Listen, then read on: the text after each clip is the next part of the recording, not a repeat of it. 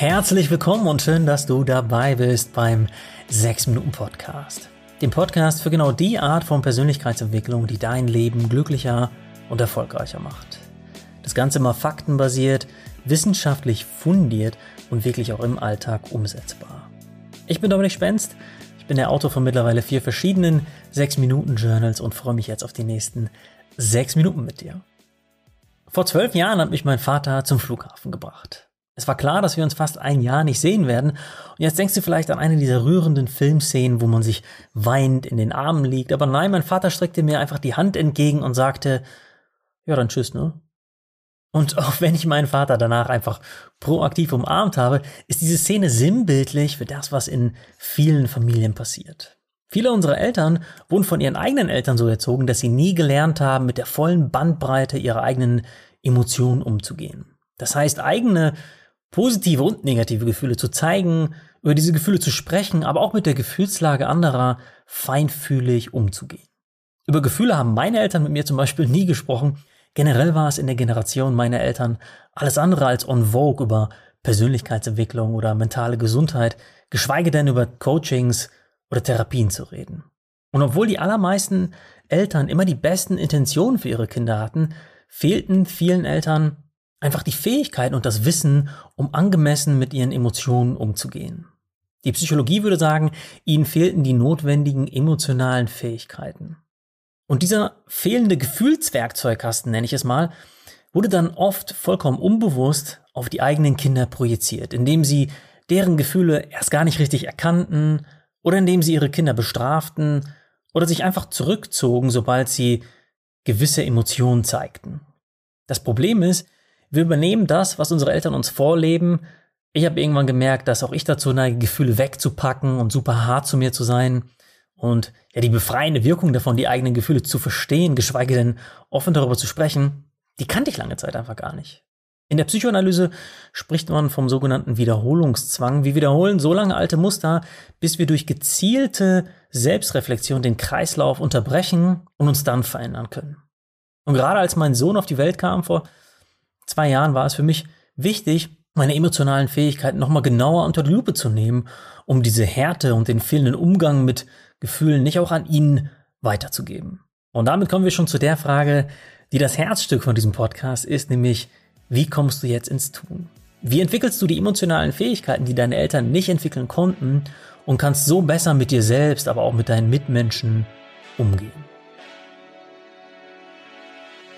Kurz gesagt, Sei dir heute selbst eine gute Mutter oder ein guter Vater und gib dir das, was du früher nicht bekommen hast.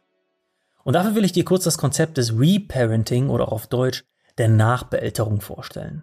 Und ja, das klingt ein bisschen seltsam, ist aber ein sehr praxisorientiertes und fundiertes psychologisches Konzept. Im Kern geht es darum, im therapeutischen Prozess Bedürfnisse des Patienten zu befriedigen, die früher durch die Eltern nicht oder zu wenig erfüllt wurden. Und dieses Konzept kannst du dir zunutze machen, um selbst einmal zu schauen, was dir in deiner Kindheit eigentlich gefehlt hat und welche emotionalen Fähigkeiten du heute noch lernen darfst. Und genau dafür habe ich zwei Hilfsfragen für dich, also schnapp dir gerne Papier und Stift und mach eine kleine Bestandsaufnahme. Frage Nummer eins, was hättest du gerne öfter von deinen Eltern gehört? Und ja, falls dir jetzt nicht direkt eine Antwort kommt, kann diese Frage auch erstmal ein bisschen Denkarbeit bedeuten aber es lohnt sich. Ja? Hättest du dir zum Beispiel gewünscht, dass sie liebevoller und bestärkender mit dir sprechen und sowas sagen wie, hey, du darfst Fehler machen oder du bist gut so wie du bist. Oder dass sie deine Gefühle wahrnehmen und sowas sagen wie, ey, ich merke, du bist richtig wütend gerade, wollen wir mal schauen, warum? Vielleicht gibt es auch heute noch Dinge, die du dir insgeheim von deinen Eltern wünschst und bei denen du traurig bist, weil es dir bis heute keiner sagt, wie zum Beispiel, ich bin stolz auf dich oder wir sind da, wenn du Unterstützung brauchst. Und die zweite Frage ist, Wonach suchst du immer wieder in Beziehungen? Was erwartest du immer wieder in Partnerschaften oder vielleicht auch in Freundschaften? Auch das ist eine Frage, die echt aufschlussreich sein kann, weil gerade der Partner oft für das herhalten muss, was uns fehlt und wir uns selbst noch nicht geben können. Also erwartest du vielleicht besonders viel körperliche Nähe, besonders viel Bestärkung oder Liebesbekundung. Ertappst du dich dabei, wie du erwartest, dass deine Partnerin, dein Partner dir immer wieder sagt, wie toll und schön du bist und fühlst du dich traurig oder abgelehnt, wenn das nicht passiert? Dann kann es sein, dass das etwas ist, was dir in deiner Kindheit gefehlt hat. So, wenn du diese Bestandsaufnahme gemacht hast, kann dich das Ganze erstmal wütend oder traurig machen, weil du etwas nicht bekommen hast, was dir wichtig gewesen wäre. Und das ist okay und total nachvollziehbar. Ja, Gefühle wollen gefühlt werden und ja, du ahnst es schon. Fühle sie. Aber erinnere dich auch daran, dass du heute, hier und jetzt vieles davon nachholen und lernen kannst. Und dafür habe ich noch einen Tipp, wie du damit anfangen kannst.